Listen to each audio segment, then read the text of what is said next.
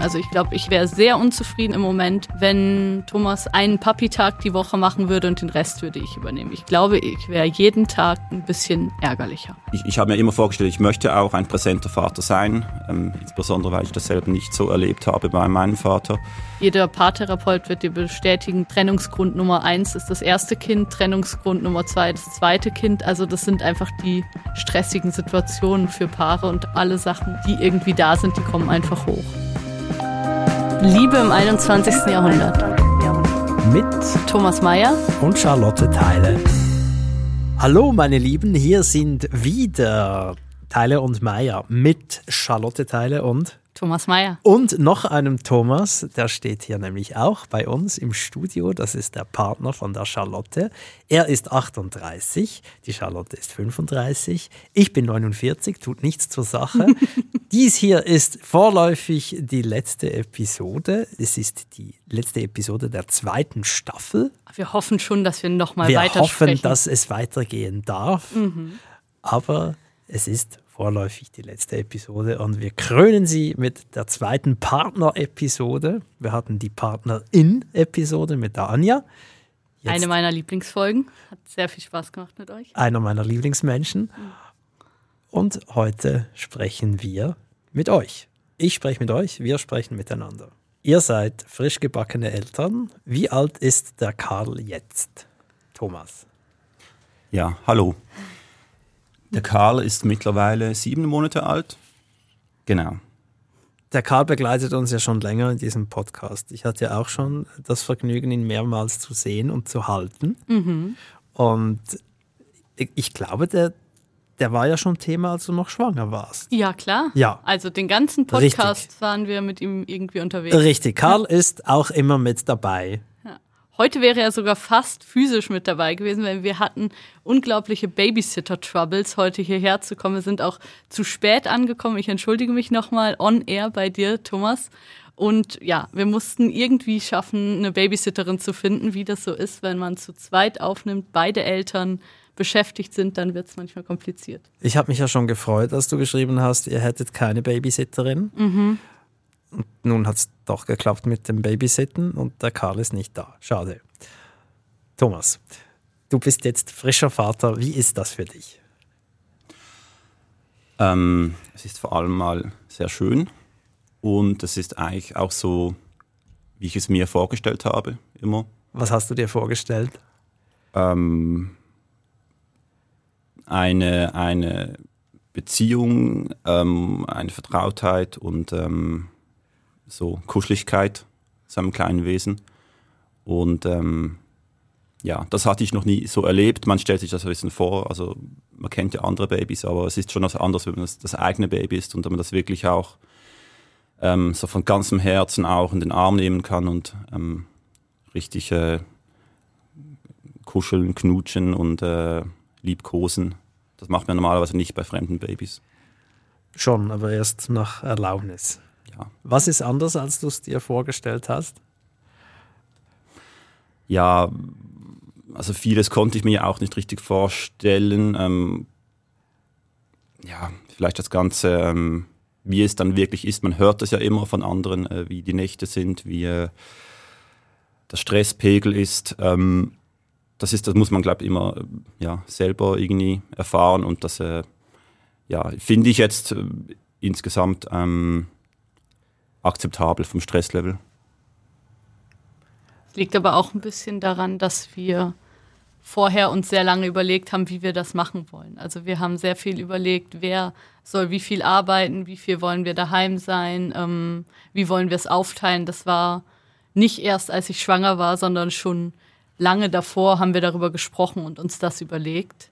Ähm, und ich glaube, das hat es auch irgendwie viel greifbarer gemacht, schon die ganze Zeit, dass wir so ja, dieses, dieses ganze Elternleben uns vorgestellt haben. Vielleicht könnte man sagen, fast schon zu viel vorgestellt. Wir waren wirklich schon sehr lange in diesem Modus von jetzt kann ein Kind kommen. Aber ich glaube, das macht es uns jetzt gerade ein bisschen einfacher, oder? Ja, ich denke auch. Ähm, ich glaube eben, das erste Gespräch konkret, wie wir das denn gestalten wollen, war sicher schon zwei, zweieinhalb Jahre vor der Geburt. Und ich weiß noch, dass ich damals schon auch ähm, so jetzt nicht schockiert, aber doch ein bisschen so hm, ähm, ins Nachdenken kam, als du gesagt hast, wenn wir ein Kind haben, dann ähm, stellst du dir vor, dass ich ähm, am Anfang auch ziemlich viel oder sogar ja, mehr als ziemlich viel übernehme von äh, der Care-Arbeit, also dass ich mal drei, vier Monate sicher zu Hause sein soll. Ich kann mir vorstellen, dass Charlotte das genauso annonciert hat. Ja. Charlotte, war das so? Ich glaube schon, ja. Ich habe halt gedacht, okay, wie viel werde ich zu Hause sein? Also ich werde wahrscheinlich nicht sechs Wochen nach der Geburt wieder irgendwo in der Redaktion oder in einem Podcaststudio stehen und hatte dann das Gefühl, na ja, dann wäre das ja schön, wenn das bei ihm auch so wäre. Ja, und plus, ähm, was ich ja wirklich verstehe, dass du ja selbstständig erwerbend bist. Ich bin angestellt und für dich ist es wichtiger, dann ähm, nicht völlig aus dem Berufsleben herausgenommen zu werden. Und für mich ist es einfacher, dann wieder einzusteigen. Ähm, und ja, vielleicht, ich, ich habe mir immer vorgestellt, ich möchte auch ein präsenter Vater sein, ähm, insbesondere weil ich das selber nicht so erlebt habe bei meinem Vater. Ähm, und ich ja, da schon ähm, auch Vorstellungen hatte, aber wenn es nochmal so konkret einem gesagt wird, okay, die Bedingung ist, dass, ähm, da merke ich, okay, da passiert schon mehr, da muss ich dann auch, okay, mit meinem Arbeitgeber reden, ich muss konkrete Bedingungen stellen. Ähm, und ich bin aber auch froh, dass, es, äh, dass wir das sehr früh thematisiert haben ähm, und nicht schon ein positiver Schwangerschaftstest vorlag. Ja, weil ich glaube, dann ist das wie schon ähm, ich weiß, das Kind ist unterwegs und, und dann, ah, okay, dann kann man eher sagen, es ist jetzt sehr kurzfristig und was, ich muss das dann so machen und so. Und ich glaube, es ist gut, wenn man das ja wirklich früh geregelt hat. Charlotte guckt ganz begeistert. Du hast dich in diesem Sinne durchgesetzt, kann man sagen, jetzt wertfrei. War das wirklich eine Bedingung für dich? Ja, schon. Aber ich finde, also durchgesetzt kann, kann man sagen, klar, aber ich finde, was, was ich durchgesetzt habe, ist ja 50-50. Also ich habe ja jetzt ja. nicht gesagt, ähm, ich möchte, dass du ähm, das Heimchen am Herd für ein Jahr bist oder so. Also das, das ist ja nicht, dass das irgendeine crazy Forderung wäre, aber sie ist halt für viele Männer, ich kenne das auch aus dem Freundeskreis von ganz vielen, die dann großzügig angeboten haben, nee, komm, ich bleib wirklich jetzt zwei Monate zu Hause und dann gesagt wurde, also in Deutschland, wo es zum Beispiel 14 Monate Elternzeit gibt, nee, ähm, die Hälfte sind sieben. Ähm, ich denke, dass du eher sieben Monate zu Hause bleibst und dass das für viele Männer einfach ein Schock ist in dem Moment. Aber ich finde eben, 50-50 ist ja jetzt nicht irgendwie ein unfairer Deal. Nee, im Gegenteil, ich finde das, ja. find das gut, was du mhm. vorschlägst, aber es ist in dem Sinne doch durchaus crazy.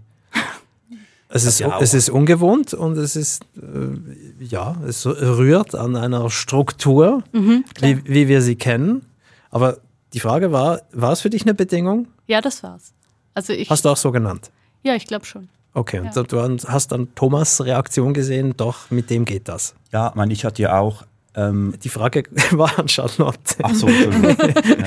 ja, also für mich war es tatsächlich eine Bedingung, weil ähm, ja, ich glaube, dass das, wo wir gerade drinne sind, diese Kleinkindphase, ist eine sehr, sehr verletzliche für ein Paar. Und auch eine, in der sich viele Paare trennen und so. Und ich hatte einfach Angst, dass uns das irgendwie um die Ohren fliegt, weil ich das auch oft im Freundeskreis schon gesehen habe. Und ich wusste, dass ich damit nicht werde umgehen können. Also ich glaube, ich wäre sehr unzufrieden, ich wäre eine beschissene Partnerin im Moment, wenn Thomas einfach ähm, 80 Prozent arbeiten würde, einen Papi-Tag die Woche machen würde und den Rest würde ich übernehmen. Ich glaube, ich wäre jeden Tag ein bisschen ärgerlicher. Und das wollte ich vermeiden. Thomas, du wolltest was dazu sagen? Genau, ähm, also ich hatte ja auch 50-50 so in der Vorstellung, aber ich glaube, die Frage ist immer, was stellt man sich vor unter 50-50? Eben, ich, ich, dachte mir, okay, gut, ähm, eben man kann ja auch sagen, so ich bin, ein, ich bin einen Monat zu Hause und dann gehe ich wieder 50 Prozent arbeiten. Aber das ist halt, kann ich jetzt auch sagen, jetzt in unserem Fall war ich froh, war ich mehr zu Hause, weil es hätte nicht gereicht. Ähm, es wäre zu stressig geworden. Ich war dann auch schnell, ähm, jetzt nicht nachgiebig, aber ähm, ich war einsichtig, dass man, äh, dass das mehr braucht. Eben, also ich bin dann vier Monate zu Hause geblieben, voll. Ich bin dann wieder arbeiten gegangen ähm, aber zuerst nur drei Halbtage. Und das momentan äh, geht weiter so bis dann im Juni stocke ich auch auf vier Halbtage, die ich arbeite. Und das hätte ich mir vielleicht so damals nicht vorgestellt, dass das 50-50 äh, heißt. So. Nee, Charlotte meinte das ernst. Ich habe jetzt, während ihr darüber spracht, mir überlegt, wie ich denn diesen Vorschlag spontan entgegengenommen hätte. Und ich glaube, ich hätte das ähm, konservativ verstanden in der ersten Sekunde. Ich hätte gedacht 50-50, okay, das heißt, ich arbeite, du bist zu Hause und die übrige Zeit wird geteilt. Also das heißt, der Abend hat vier Stunden, ich mache zwei und du zwei. Mhm. So, das ist ja die, würde ich jetzt mal sagen, klassische Männersicht auf diesen mhm. Vorschlag. Und ich finde es toll, dass Charlotte so modern das durchgesetzt hat, in der Erahnung, dass das sonst schwierig wird für sie. Und ich finde es genauso toll, dass du nach dem ersten leeren Schlucken und dem zweiten leeren Schlucken doch gesagt hast, doch, ich mache das mit. Mhm. Das ist äh, respektabel. Und wie ist es jetzt für dich, wo du merkst, das sind tatsächlich 50 Prozent, von der die Frau gesprochen hat? Ich finde es, äh, ja, ich finde es sehr gut. Ähm, also ich finde es toll. Ich finde überhaupt nicht, dass ich jetzt Dinge unnütz bin oder dass es äh, zu viel Zeit ist in dem Sinn, weil ähm, es gibt immer was zu tun äh, zu Hause mit Karl. Ja, es ist halt höchstens ein Thema von den äh, Finanzen her, dass man sagt, okay, gut, das ist äh, das Geld geht so langsam weg. ähm, aber es ist okay. Meine, Zukunft ist ja, dass ich dann wieder mal mehr arbeite. Und ähm, ja, ich finde es auch völlig okay. Du hast einen spannenden Punkt gerade angesprochen, dieses, ähm, dass man dann unnütz ist. Das ist ja, glaube ich, auch was, was uns viele ähm, ältere äh, Männer gesagt haben, so, ähm, in dieser ersten Babyzeit kannst du ja gar nichts machen zu Hause als Mann. Du kannst ja nicht stillen, und was, was sollst du dann da? Also das bringt's gar nicht, mach das lieber später, wenn das Kind größer ist. Darf ich fragen, wer, wer das so sagt? Habe ich diverse Male von Freunden, die Kinder haben, gehört.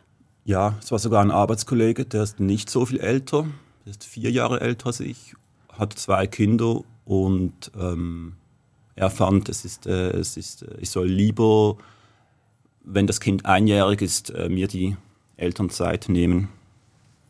Aha. Okay. Also es ist so ein bisschen diese Idee, mit Babys können Männer doch nichts anfangen. Also mit diesen ganz kleinen, ach, das ist, das ist was für Frauen. Ja, selbst wenn, gibt es ja dann um das Baby herum doch mehr als genügend zu tun. Ja, und ich meine irgendwie die Intuition, also ich, bevor ich ein Baby hatte, konnte ich auch noch nichts mit Babys anfangen. Also das ist einfach ein Lernen. Ich habe noch nie ein Kind gewickelt, ich habe noch nie ein Kind gestillt, bevor der Karl kam. Ich war genauso neuer Lernender in dieser Rolle. Und also es, ich finde dieses, dass ich als Frau irgendwie da den natürlicheren Zugang hätte und alles wusste, ich musste das genauso lernen wie du. Also das war nicht, nicht so, dass ich das irgendwie schon in meinen Genen in mir drin hatte, nein. Also man stößt da unweigerlich an bestehende Rollenbilder und muss sich fragen, inwiefern passt das zu mir selber. Drehen wir mal die Zeit ein bisschen zurück, mhm. äh, als ihr euch kennenlerntet. Ähm, war das Thema Kind da schon ein bisschen im Raum? Bei dir jetzt mal, Thomas? Ähm, noch nicht konkret, nein. Das muss ich kurz überlegen. Das war ja vor fünf Jahren. Nee, nee, nee, nee. Du warst, als wir uns kennengelernt haben, warst du 30. Das war ah, 2015. Sorry. Ja. ähm, ja, okay. Aber ähm, Nee, also da war ich, das war, war ich noch zu jung ähm, für jetzt konkrete Kinderwunsch. Wann war der Moment, als du dachtest, mit der Charlotte, die könnte die Mama von meinem Kind sein? Ähm, also erstens, ähm, als es so war, dass ähm, Charlotte nicht mehr in einer anderen Beziehung war und wir auch dann gemerkt haben, okay, wir verbringen immer noch sehr gerne Zeit miteinander, wir machen viel und ähm, ich glaube, das erste Mal war wirklich auch so ähm, unspektakulär. Wir waren an einem Kinderspielplatz sitzend, äh, haben ein Eis gegessen und äh, wir saßen nur da, weil äh, gerade das neben der Eisdiele war und äh, haben die Kinder gesehen und irgendwie so, hab, da habe ich das erste Mal gedacht, eigentlich wäre es noch ganz schön, ich würde mit ihr hier sitzen und äh, unser Kind würde da spielen. Hast du ihr das gesagt? Ja, wir haben, also nicht Ich weiß unser sogar noch, kind. was du gesagt hast. Ich weiß nicht ganz, ich habe nicht gesagt, jetzt unser Kind, aber ich habe auch so gesagt, wäre eigentlich schon noch, ich weiß nicht, wäre noch schön jetzt. Du hast gesagt, das wäre das Schönste, was ich mir vorstellen könnte. Ach so, okay. das, war, das war ein Moment, ja, den weiß ich auch noch gut. Wie war das für dich?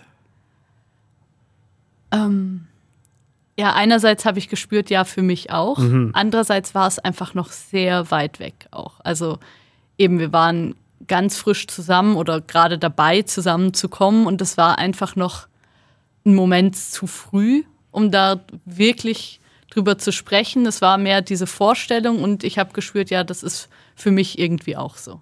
Sowohl überfordernd als auch schön. Und die nächste Stufe war dann gewissermaßen eine konkretere Absichtserklärung. War dann die Kinderwunschklinik. ja, ich glaube, da war erst mal noch eine Zeit dazwischen, eben überhaupt, dass wir jetzt wirklich beide sagen, okay, wir beide wollen miteinander in eine Beziehung. Ich war ja noch in Leipzig, das war dann nochmal ein Jahr, wo es so ein bisschen ja, erstmal schwierig eine war. Fernbeziehung, weil, genau. Ja. Und auch ein bisschen kipplich so. Wie wird das weitergehen? Wirst du nach Deutschland kommen? Komme ich zurück in die Schweiz? Wie wird das alles weitergehen? Da war, da war jetzt so Familienplanung noch nicht so, sondern eher dieses, ähm, wie geht es konkret überhaupt mit uns weiter? Und dann kam zuerst auch noch das Zusammenziehen. Genau, voll. Und wo wir gemerkt haben, okay, es funktioniert ganz gut und eigentlich äh, jetzt wären wir parat. Ja. Obwohl Zusammenziehen finde ich, also wie ein Kind haben ist auch Zusammenziehen schon eine Krisensituation in der Beziehung. Also da, da haben wir auf jeden Fall auch viel diskutiert und viel über Schränke, Regale, wie machen wir das, uns gestritten und erstmal, glaube ich, rausfinden müssen, wie, wie ist das jetzt, wenn wir zusammenleben? Ist das wirklich gut? Wenn ich kurz klugscheißern ja. darf, Krisis heißt ja nichts anderes als Entscheidung. Stimmt, ja. Es geht ja darum, eine Situation stellt sich und somit die Frage, wie entscheiden wir uns nun? Mhm. Machen wir das weiter oder nicht? Deswegen ist Krisensituation ein absolut treffender Begriff.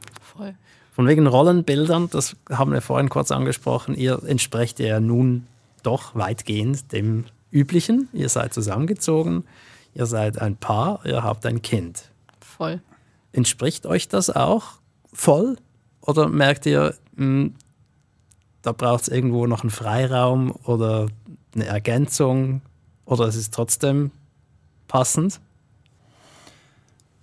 Ähm, ja, also ich persönlich mache mir jetzt gar nicht so viele oder konnte mir noch nicht so viele Gedanken machen. Jetzt, vielleicht liegt es auch noch, dass Karl sehr klein ist und noch sehr viel Aufmerksamkeit braucht. Also die Aufmerksamkeit bleibt ja, aber ich denke schon, also ich fühle mich schon sehr in der, in der Vaterrolle und ich merke auch, da kommen viele Seiten von, ja, aus mir hervor, die ich, äh, die ich toll finde, ähm, die mir Spaß machen mit Karl und äh, ja, vielleicht was, was nicht so entspricht, ähm, sind halt viele neue Aspekte, die sich da auftun in unserer Beziehung, also mit Charlotte, dass ähm, ja eben so neue Konfliktherde oder neue Themenkreise, über die wir uns streiten, die vorher halt nicht da waren und äh, vielleicht ja also ich würde, du kannst gern sagen, worüber wir uns im Moment streiten. Ähm, ich würde aber noch zu der Frage, ob wir, ob uns das entspricht oder ob das zu eng ist, weil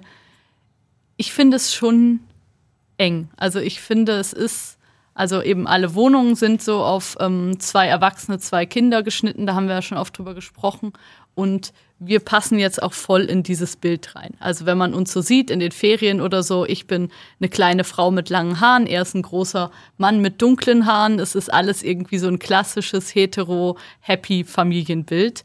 Und für mich ist das schon ein bisschen überraschend, dass das jetzt mein Leben ist, weil ich das tatsächlich, also weil ich mir tatsächlich irgendwie auch vieles andere so vorgestellt habe. Also zum Beispiel, dass man mit vielen Familien irgendwo hinzieht, dass alles so ein bisschen ja weniger ganz Kernfamilie fest ist. Und ähm, in der Zeit, als wir so ähm, in der Kinderwunschklinik waren und auch irgendwie nicht genau wussten, wie wird das jetzt und so, habe ich auch irgendwie gedacht, naja, vielleicht sind wir jetzt auch in was ähm, mehr Fluiderem drinne ähm, vielleicht eben gibt es einen Samenspendervater oder irgendwie sowas. Und das ist es jetzt nicht. Es ist jetzt dieses total klassische Bild. Ich finde es gerade sehr schön, aber ich finde es schon auch wichtig, dass man sich die Offenheit erhält. Also dass man vielleicht eben an irgendeinem Punkt in der Beziehung sagt, okay, vielleicht ähm, öffnen wir die Beziehung in 15 Jahren, vielleicht ähm, ziehen wir doch noch mal mit mehreren Leuten irgendwie aufs Land. Also dass diese Offenheit da bleibt und man irgendwie versucht, das auch anzupassen und nicht ähm, immer diesem einen Ideal hinterherrennt, wo eben viele viele drin scheitern. Das ist mir ganz wichtig. Aber im Moment glaube ich, sind wir sind wir glücklich, so wie es ist. Ja, eben, ich, ich, ich, ich kann mit dem leben. Also ich bin ja auch erstens äh, offen für das. Ich habe auch, ich denke auch, es gibt viele andere Modelle, die toll sind. Und, und andererseits, ich finde, das Modell, das wir jetzt leben, haben wir ja nicht so ausgesucht. Es hat sich einfach ergeben. Es ist jetzt halt so. Also wir haben es schon ausgesucht, aber es ist, ist ja auch gut.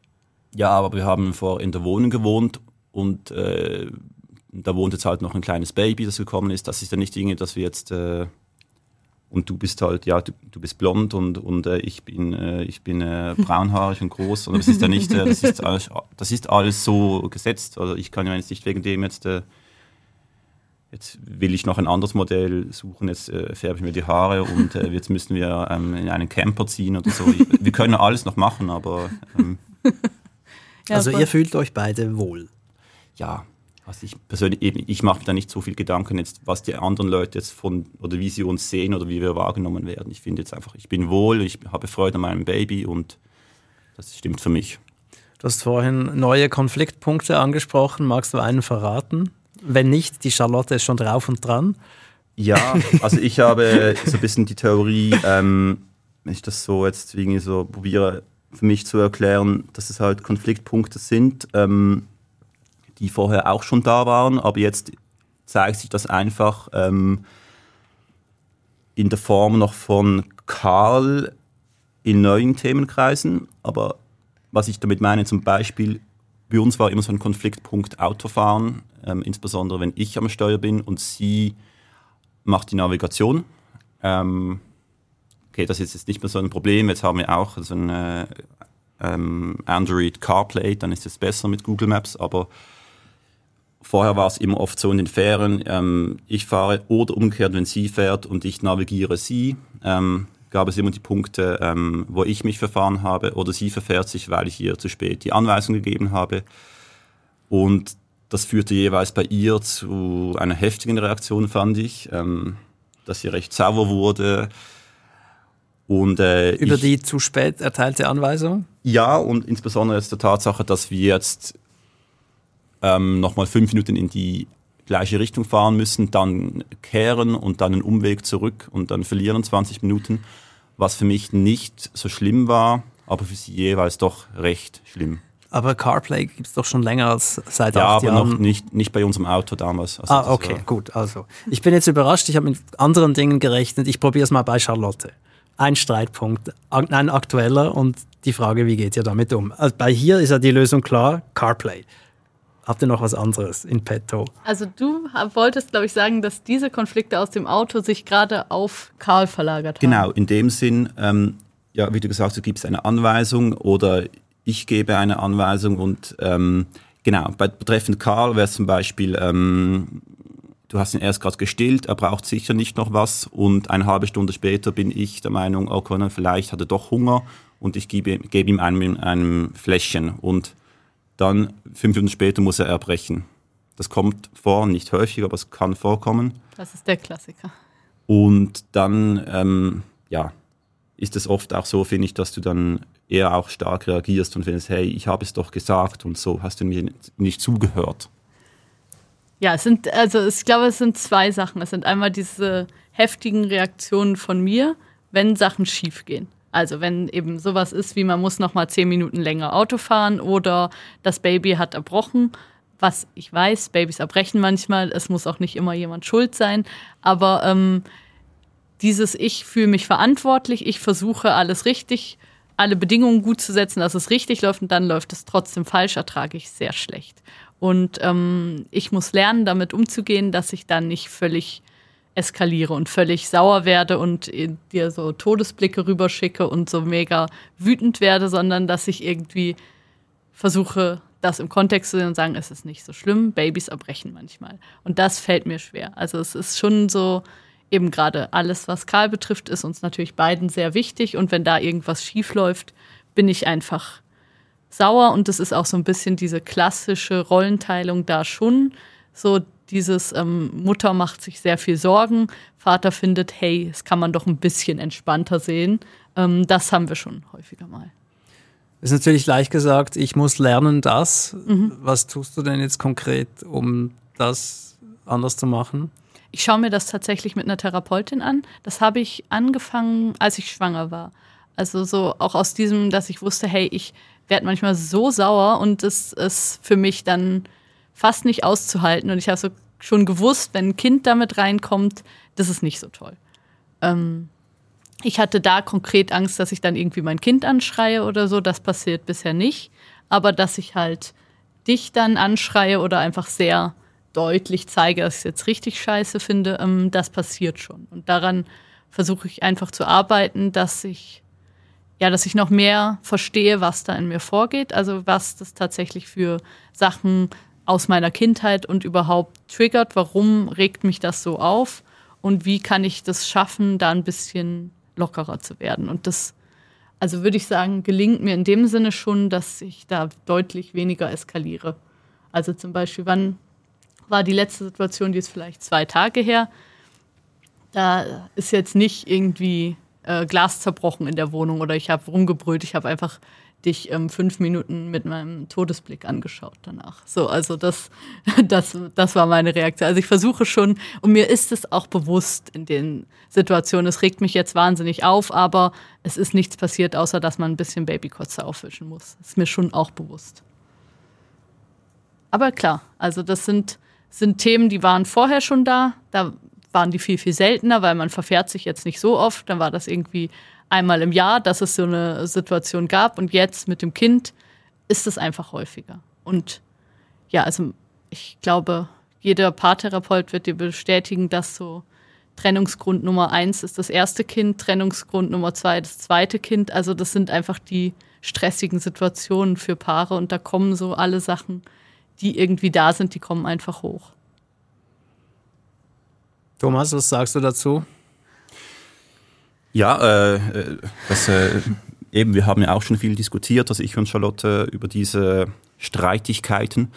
Ähm, genau, was, was ich noch dazu sagen kann, dass ich äh, ähm, für mich äh, ja auch einen Teil dazu beitrage. Ich sage nicht, dass es nur Charlotte ist, die äh, da einfach äh, überreagiert und sauer wird. Ähm, ähm, ich weiß, ich bin vom Typ her schon auch ähm, vielleicht eher mein, ja, nicht, äh, nicht, nicht phlegmatisch, aber so ein bisschen, äh, ich probier, will eher die Dinge halt ein bisschen laufen lassen und äh, mich nicht aufregen. Ähm, ein Teil ist auch ein bisschen harmoniebedürftig, anderer Teil, was jetzt, ja, vielleicht noch ein anderes Beispiel wäre, so ein bisschen vielleicht in sozialen Situationen auch eher schüchtern. Ich will da nicht jetzt voll da rein und auf meinem Recht beharren. Zum Beispiel bei jetzt, äh, das war Italien-Urlaub, ähm, Autovermietung und äh, unser Auto stand nicht da, das wir reserviert haben und da war mich eher so, gut, die, die, die machen das schon von der Autovermietung, okay, jetzt schauen die organisieren was und Charlotte war da richtig äh,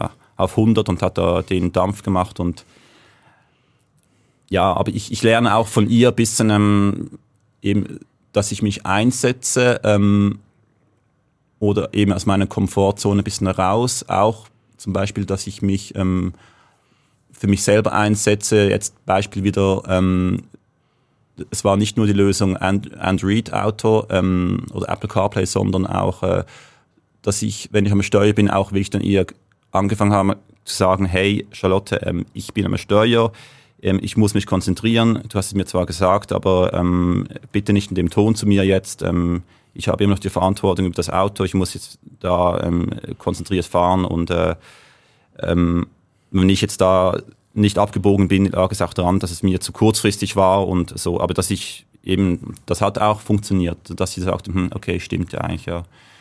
Ähm, Voll.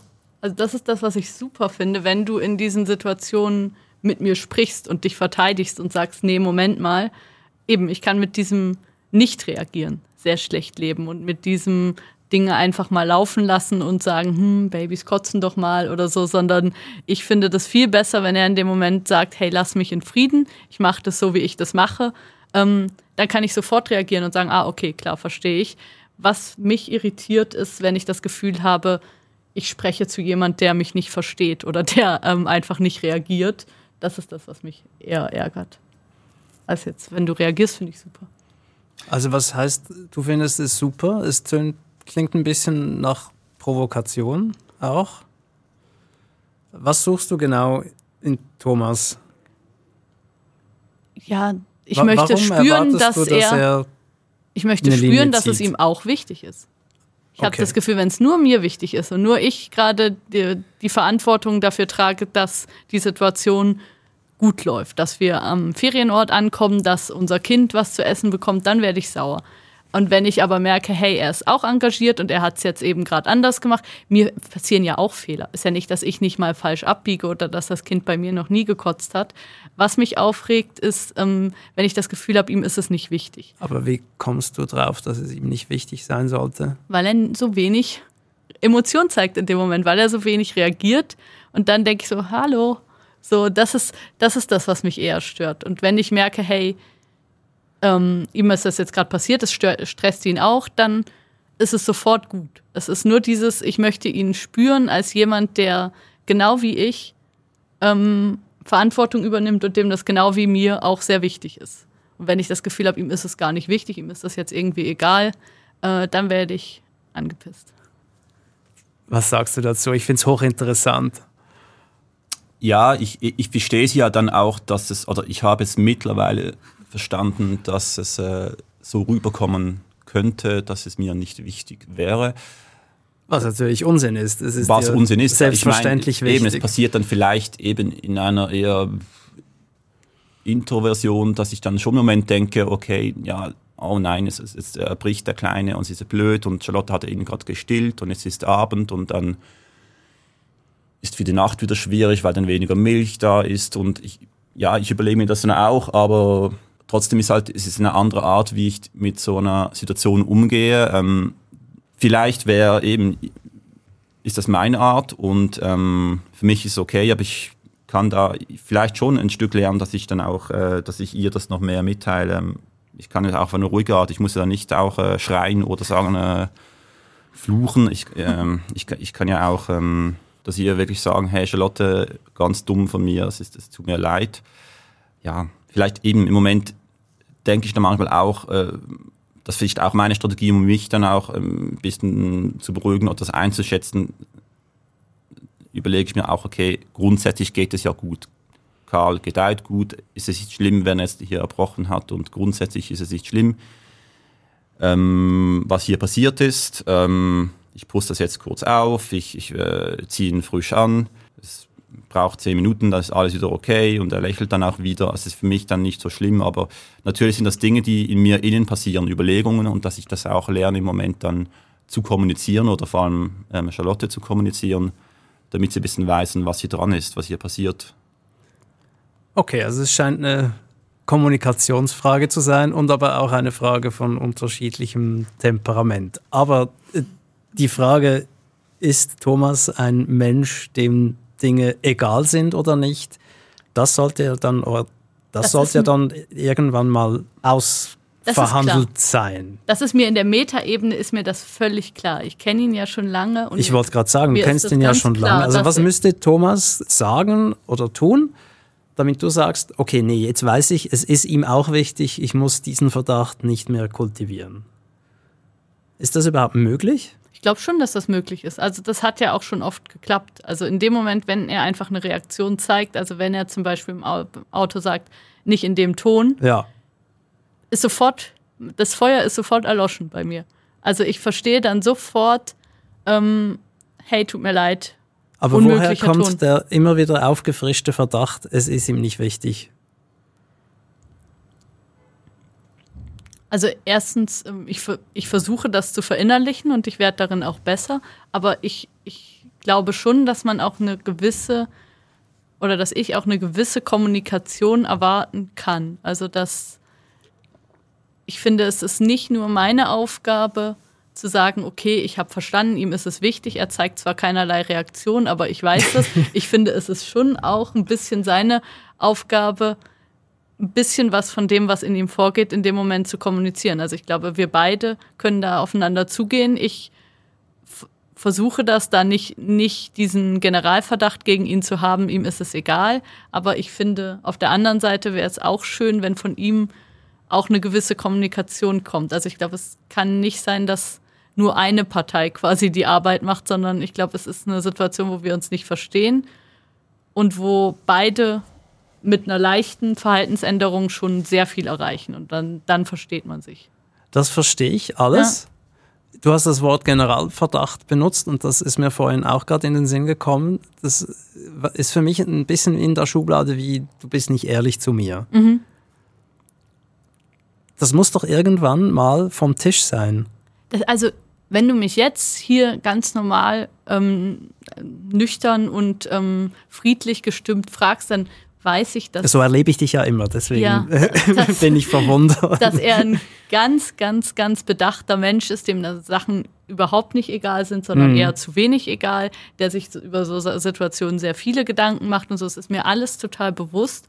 Aber in dem Moment, wenn ich das Gefühl habe, hey, hier ist gerade was Dramatisches passiert mhm. und mein Gegenüber zeigt eine sehr, sehr, sehr runtergekühlte Reaktion, wenn überhaupt, regt mich das trotzdem auf. Da kann ich, da komme ich nicht ganz raus. Das können wir mal so stehen ja. lassen. Ich denke, ihr habt ihr doch noch, noch, was zu diskutieren miteinander. Mhm. Ich kann nur sagen, ich an Thomas Stelle ja. würde an einem gewissen Punkt, und ich glaube, der wäre schon lange gekommen bei mir, würde ich sagen, Charlotte, ich muss wissen, dass du weißt, dass ich engagiert bin was brauchst du von mir, damit auch du es weißt? Weil irgendwann, ja, das wäre ein, ein Streit, den ich begrenzt führen wollen würde. Mhm. Es erinnert mich an eine Auseinandersetzung mit einer Frau, die mir deswegen mein Beispiel vorhin, die war überzeugt, was ich sage, entspricht nicht dem, was ich meine.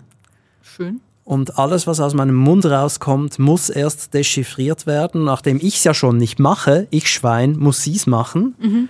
Und äh, da kamen dann ganz schlimme Unterstellungen. Und für mich war klar, schau, wenn, wenn du mir nicht glaubst, was ich sage, dann ist es absolut sinnlos, dass wir überhaupt miteinander sprechen. Mhm. Und in einer Beziehung wäre es meine Erwartung, dass man mir glaubt, dass ich engagiert bin und dass mir alles auch sehr wichtig ist, was mhm. in der Beziehung passiert. Vielleicht nur noch, also um es ein bisschen zu ähm,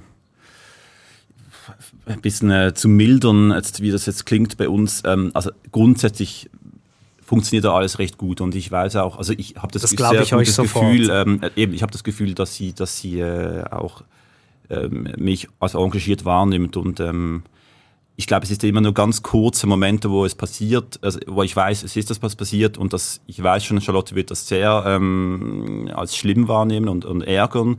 Ähm, es sind nur ganz kurze Momente, es sind kurze Entscheidungen, die da getroffen, getroffen werden, wie du sagtest, Krise.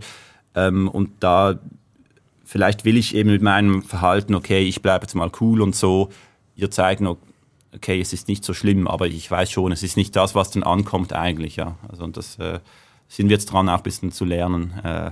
Offensichtlich. Und ich hatte überhaupt nicht den Eindruck, dass das das Zentrum eurer Beziehung ist. Aber es triggert mich natürlich als Zuhörer und als Coach.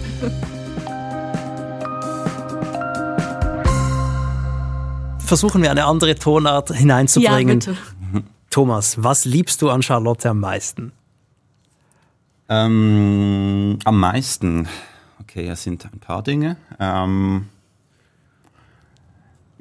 ich, ähm, also grundsätzlich mag ich einfach ihre, ihre Art und Weise.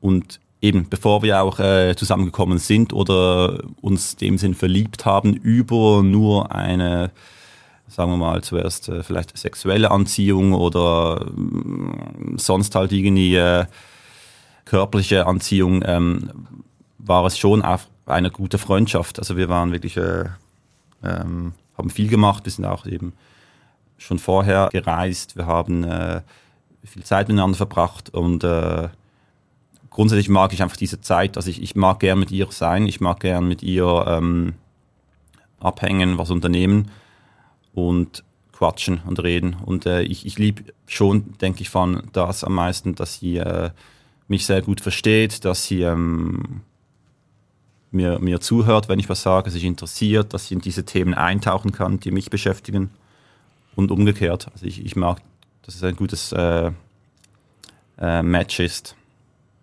Jetzt hast du eher eure Beziehung beschrieben als das, was du an ihr am meisten liebst.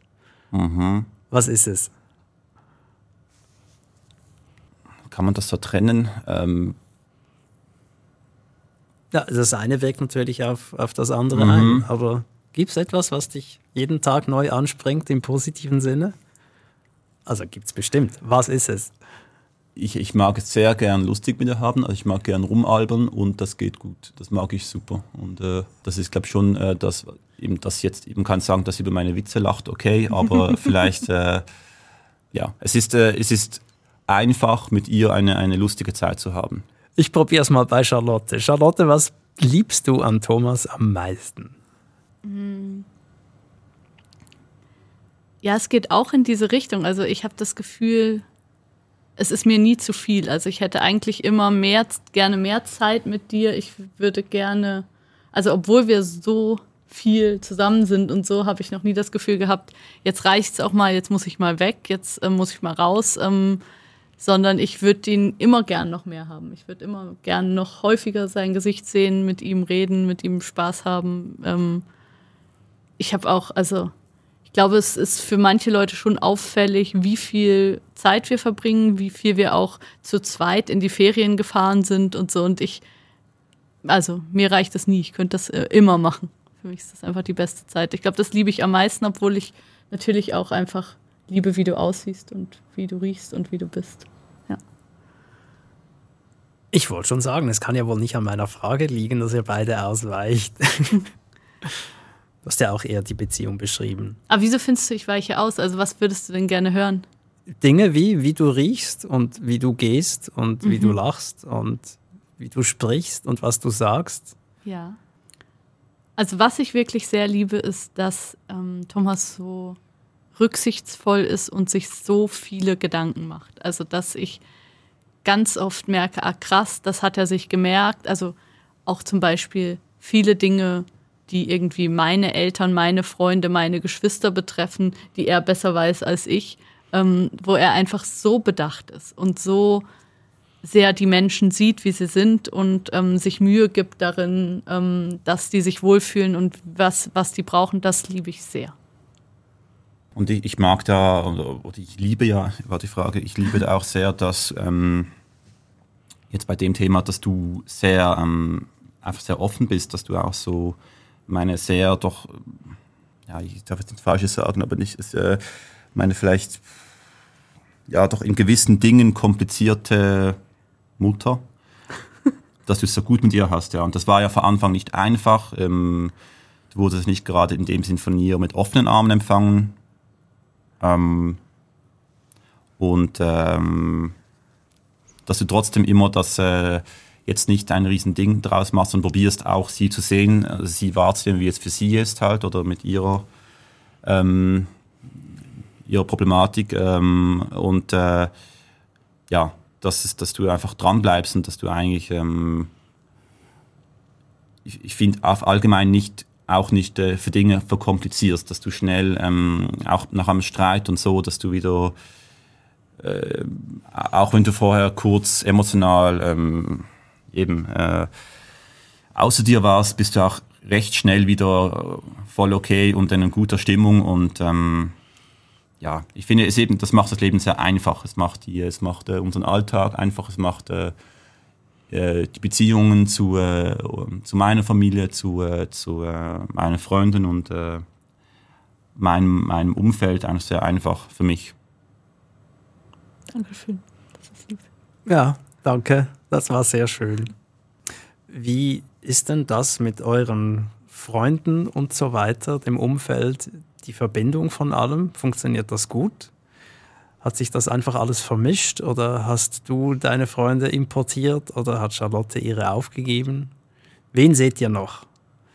Menschen mit Kindern sehen ja andere Menschen generell wenig, schon gar nicht solche mit Kindern. Habt ihr noch ein Sozialleben?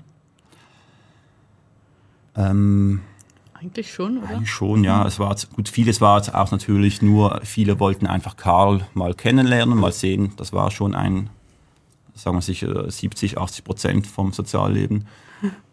Jetzt vielleicht ein bisschen ruhiger, aber ja, vielleicht ist schon eher so, dass man jetzt halt eher Leute trifft, die das in die äh, ja in das gut hineinpassen ähm, mit Karls äh, Ablauf. Also das heißt, dass sie nicht zu weit weg sind. Eben vielleicht wir sehen mehr unsere Nachbarn, wir sehen meinen Bruder und äh, seine Freundin recht häufig, weil die auch in Zürich wohnen.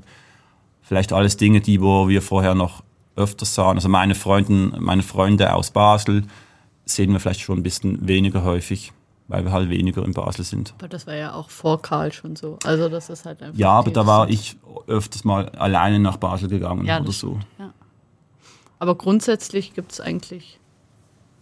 Also, ich glaube, deine Freunde sind deine Freunde und meine sind meine. Also, es ist jetzt nicht, dass, dass du jetzt irgendwie stundenlang mit meiner besten Freundin telefonierst und umgekehrt, aber trotzdem verstehen sich alle, alle gut. Also, das ist, ist unkompliziert, würde ich mal sagen. Ja. Jetzt ist ja noch sehr klein und viele Erziehungsfragen stellen sich noch gar nicht. Beispielsweise Bildschirmzeit oder es gibt tausend Dinge. Wie werdet ihr mit Meinungsverschiedenheiten umgehen, wenn es um die Erziehungsweltsicht geht? Ihr werdet ja tausend Dinge unterschiedlich sehen bei so einem Kind. Das sage ich, sag ich auch immer. Du hast immer das Gefühl, oder ich hatte das so wahrgenommen, dass du dir nicht, nicht denkst, dass wir da sehr viele Unterschiede haben werden. Also wir werden es erleben. Ich glaube, anders als jetzt mit der Betreuung nach der Geburt ist es, glaube ich, ziemlich schwierig, das zwei, drei Jahre im Vorhinein zu sagen, wie werden wir damit umgehen. Also ich glaube, so will man sonst auch Konflikte löst, dass man drüber spricht, dass man versucht, respektvoll und ähm, verständnisvoll zu sein, aber wir wissen es am Schluss nicht. Also ich glaube, wir wissen auch noch nicht, was sind die Dinge, wo wir totale Unterschiede haben werden. Also Nee, das wird sich ja erst zeigen. keine Ahnung. Aber ihr habt äh, vorhin auf mich den Eindruck gemacht, als hättet ihr schon sehr vieles im Vornherein besprochen und vereinbart, was offenbar auch gut funktioniert. Hier wäre ja die nächste Möglichkeit, sich schon vorzubereiten, denn garantiert werdet ihr in der Erziehung Meinungsverschiedenheiten haben. Einer wird strenger sein, der andere lockerer. Einer wird das unbedingt durchsetzen wollen, der andere findet, was, was machst du dir hier für einen Kopf? Das ist doch total Schnurz. Ja. Wir hatten ja die Anja am Apparat letztes Mal. ja, Und die Anja hat ja ein Kind und ich habe eins und wir gehen wirklich unterschiedlich um.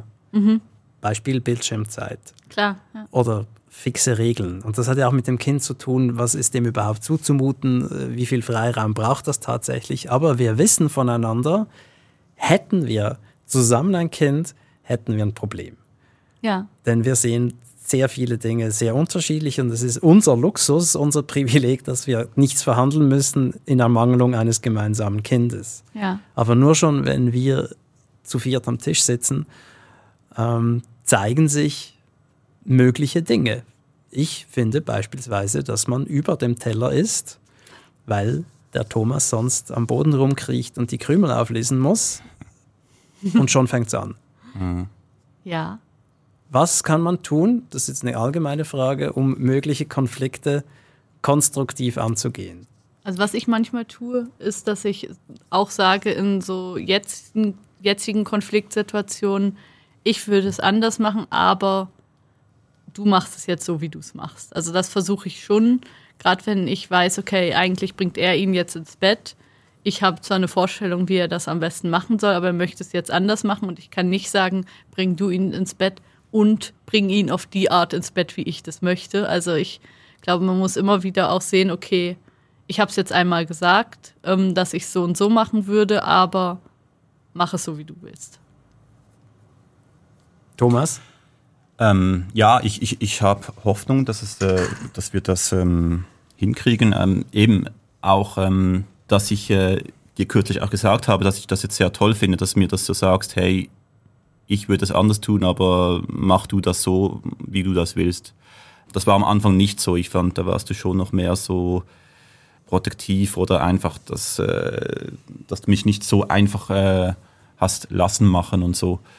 Ja, merke ich, du bist dran, dass du das, äh, dass du auch ähm, was ändern willst und so. Ähm, und ich glaube, wir müssen eben, ich, ich, ich, ich finde immer, die, die Themen, die kommen, die, die kochen so auf, das werden dann neue Themen sein, aber auf eine Art sind es immer die gleichen äh, Grundprobleme mit äh, über Kommunikation und äh, dass sie mich spürt, was ich jetzt dazu denke, dass sie nicht das Gefühl hat, ich, ich, ähm, ich bin da einfach äh, ignorant oder ich bin da irgendwie äh, fahrlässig, sondern ähm, Nö, das haben wir ausgeräumt, würde ich meinen. Ja, genau, aber es kann ja dann wieder kommen. Also, ähm,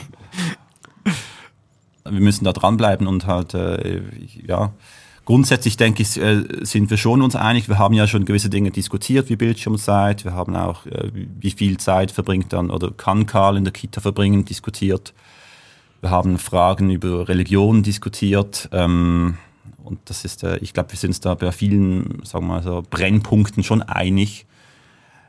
Ähm, Karl hat halt noch nicht mitdiskutiert. Eben. Als ja. Karl und als Person. Voll. Aber für mich ist das, was du gerade gesagt hast, also dass, dass man dich spürt. Also dass ich merke, hey, wir sind hier beide Eltern, wir sind beide voll dran, uns ist das wichtig. Das ist das, was ich, glaube ich, am meisten brauche, dass, dass ich merke, ah, das ist, liegt nicht nur bei mir. Und so, je mehr ich das merke, desto besser geht es mir mit einem. Darf ich fragen, ob möglicherweise das Rollenverständnis, das wir eingangs besprochen haben, da reinwirkt? Klar. Dass du fürchtest, ich bin eine Frau, also liegt es ohnehin bei mir oder verstärkt bei mir?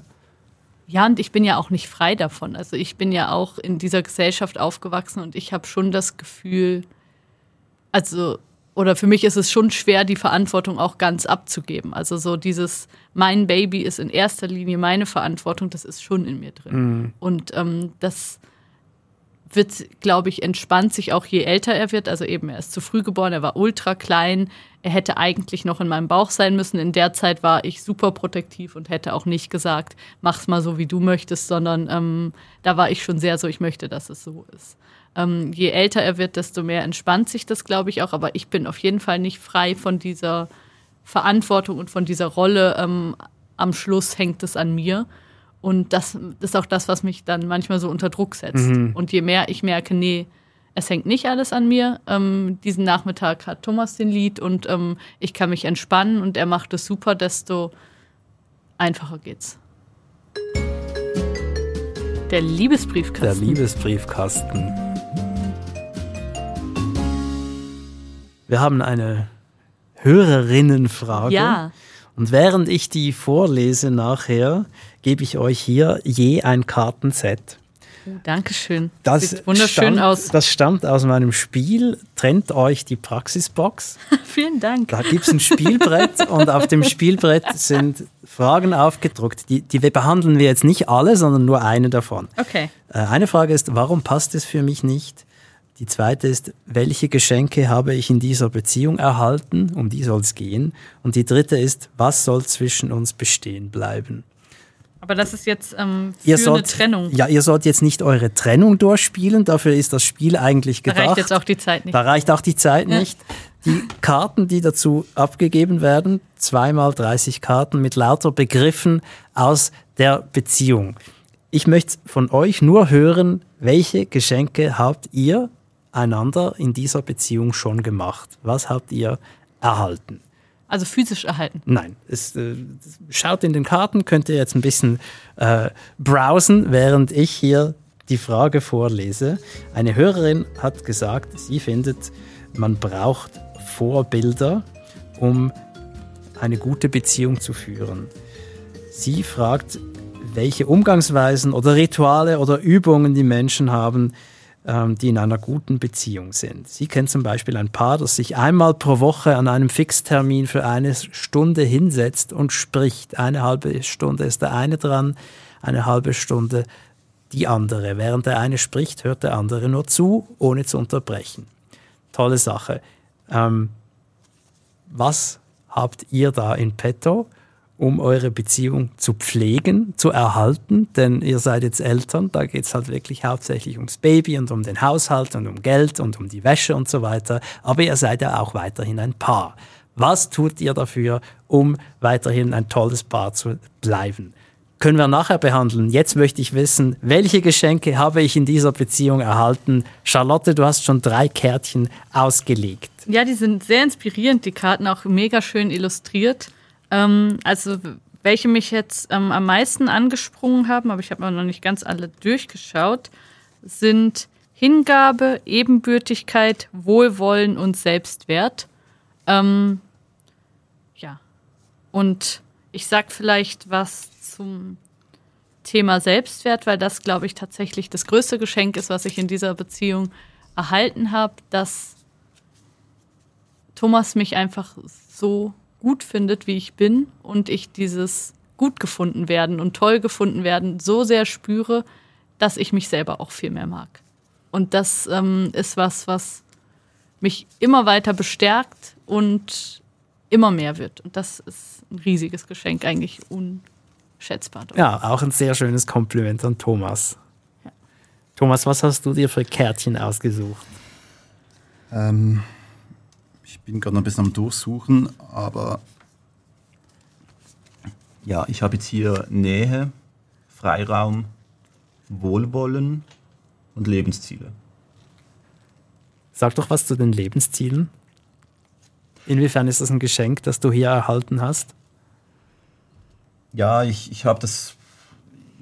Ich weiß ja nicht, wie meine Lebensziele ähm, aussehen würde, wenn ich jetzt Charlotte nicht kennengelernt hätte. Aber ähm, ich glaube, sie hatte einen großen Einfluss auf meine Lebensziele.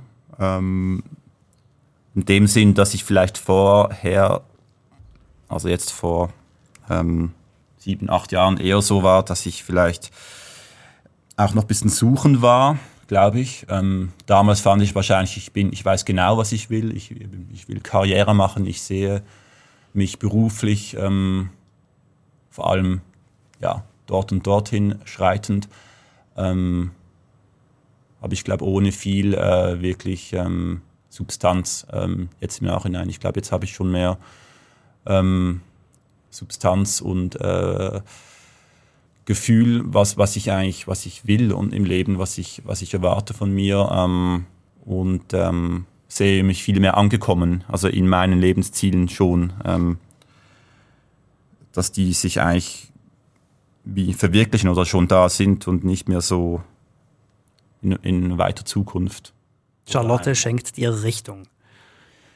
Ja, vielleicht automatisch halt, dass ich ja mehr, ja, nicht mehr in meiner irgendwie ich war jetzt kein Eigenbrötler so, aber ich war halt schon irgendwie äh, ja, so Ende Studium und irgendwie so, ich weiß nicht, mit irgendwelchen Vorstellungen oder Rollenbildern, wo, wo ich mich sehe und was ich, was ich bin. Aber ich glaube, das war, hatte nicht viel mit mir zu tun. Ich war auch so nicht ähm, ja, richtig bei mir, habe ich das Gefühl, jetzt rückblickend. Und ich habe das Gefühl, ich habe das Gefühl, dass ich jetzt viel mehr ähm, bei mir bin oder mich selber spüre, was, was, ich, äh, was ich möchte. Auch ein sehr schönes Kompliment. Das Spiel schenke ich euch, dann könnt ihr weiter mit den Kerzen Mega spielen. Lieb. Dankeschön. Ich habe kürzlich von einem Pfarrer gehört, der an einer Hochzeit gefragt hat, wie würdet ihr euch trennen? total paradoxe Frage. Ich finde sie hochinteressant. Woran würden wir scheitern und wie würden wir damit umgehen? Ich glaube, man kann dieses Trennungsspiel auch als Beziehungs-Check-In-Spiel benutzen. Mhm. Macht's doch mal und erzählt's mir dann. Mache ich gerne. Jetzt zu dem Ritual. Was tut ihr, um die Beziehung zu pflegen und zu erhalten? Das soll unsere Abschlussfrage sein. Bist du erst oder soll ich? Ähm, ich hätte was, ein ja, Ritual, dann, aber. Dann sag. Ich glaube, es ist nicht ein Ritual für unsere Beziehung, aber ich, ich finde es oft äh, noch ähm, einfach ein schönes Ritual, dass wenn wir wandern gehen, dass wir dann ähm, nach einer gewissen Zeit äh, entweder ich oder, oder, oder du das äh, vorschlägst, hey, wollen wir mal die nächste Viertelstunde oder halbe Stunde sogar einfach schweigen und spazieren und weiter spazieren. Und ich finde es nachher immer irgendwie sehr erfrischend dann. Ähm, es bringt so eine Ruhe rein und auch jeder ist in seinen eigenen Gedanken. Und dann, wenn das wieder, wenn wir merken, okay, wir schauen es wieder an, jetzt ist das die Zeit vorbei und was dann passiert, was wir uns dann erzählen und so, ich finde das irgendwie was, äh, was Schönes. Ich weiß nicht, wie, es, wie sehr das jetzt äh, für unsere Beziehung was unterstützt, aber Ich finde es auch sehr schön. Ich finde, das ist wirklich was Tolles. Das gefällt mir. Das muss ich auch gleich Tanja vorschlagen. Mhm. Mach das mal. Ich Hast hätte du ein noch, Ritual? ja, was, was wir gestern Abend ähm, so ein bisschen eingeführt haben, was, glaube ich, in dieses ganze Elternlife ganz gut passt. Und zwar, wenn Karl ins Bett geht, so irgendwie acht, halb neun, dann haben wir ja noch ein kurzes Fenster, wo wir noch wach sind. Und ähm, wir haben uns jetzt vorgenommen, da nicht immer Netflix anzumachen, sondern uns da einfach mal in unser, in unser Gästebett zu legen und einfach da ein bisschen Zeit miteinander zu verbringen. Und ähm, ich glaube, das war gestern sehr schön und ich glaube, das haben wir auch beide so gesagt, das sollte man häufiger machen, als einfach irgendwas zu schauen. Das Gästebettritual. Finde ich super. Man wird ja oft gefragt, kennst du ein Paar, von dem du sagen musst, die haben es wirklich gut miteinander? Und meist muss man ja dann sehr lange überlegen und oft kommt einem niemand in den Sinn. Ab heute habe ich mindestens ein Paar mehr. Das ist lieb. Danke Dankeschön. für dieses Gespräch, Thomas und Charlotte. Das war, wie gesagt, vorläufig die letzte Folge. Ich hoffe, es folgen noch viele weitere Folgen mit dir, liebe Charlotte. Was ich übrigens an dir am meisten liebe, ist deine Art zu denken. Ach, danke. Die gefällt mir sehr. Ich bin ganz gerührt, wie du das gemacht hast und wie du das vorbereitet hast mit dem Spiel und so. Es war wunderschön. Vielen Danke, Dank. danke. Sehr, sehr lieb. Und auch meinem Thomas, vielen Dank, dass du das hier gemacht hast. Ich weiß, das war für dich jetzt ein großer Schritt und ich fand das sehr, sehr schön. Ja, danke, dass du dich so geöffnet hast. Charlotte und ich sind geübt darin, dass du mitgemacht hast, bedeutet uns beiden viel. Oder, Charlotte? Ja, sehr. So, und dass ihr uns so lange schon zuhört, bedeutet uns auch sehr viel. Wir hoffen, euch weiter bespaßen und beplaudern zu dürfen über Liebe und Beziehungen im 21. Jahrhundert. Ich freue mich sehr. Wenn ihr Ideen habt, wie immer an liebeertringie.ch. Schreibt uns. Wir hören uns hoffentlich bald wieder. Das waren eure Charlotte und Thomas Mayer. Liebe im 21. Jahrhundert. mit Thomas Mayer. und Charlotte Teile.